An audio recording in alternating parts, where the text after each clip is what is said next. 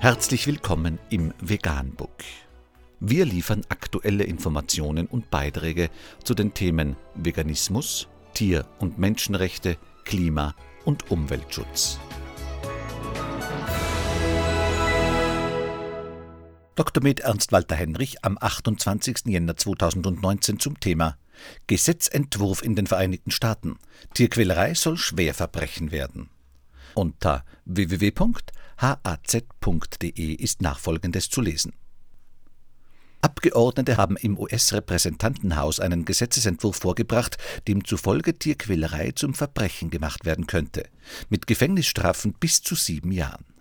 Washington in den Vereinigten Staaten könnte Tierquälerei juristisch bald zum Schwerverbrechen werden. Zwei Abgeordnete haben einen solchen Gesetzentwurf im Repräsentantenhaus vorgestellt, wie der Fernsehsender WTHR auf seiner Website berichtet. Demnach haben der Demokrat Ted Deutsch und der Republikaner Fern Buchanan ein sogenanntes Preventing Animal Cruelty and Torture Act vorgestellt ein ähnlicher Gesetzentwurf war bereits zweimal durch den Senat gegangen, aber blockiert worden. Darin war es darum gegangen, Videos, die die Misshandlungen von Tieren zeigen, zu verbieten. Wir haben uns in der Vergangenheit dafür eingesetzt, den entsetzlichen Trend von Tiermisshandlungsvideos zu stoppen. Jetzt ist es an der Zeit, die zugrunde liegenden Tierquälereien zum Verbrechen zu machen, sagte Buchanan, WTHR zufolge.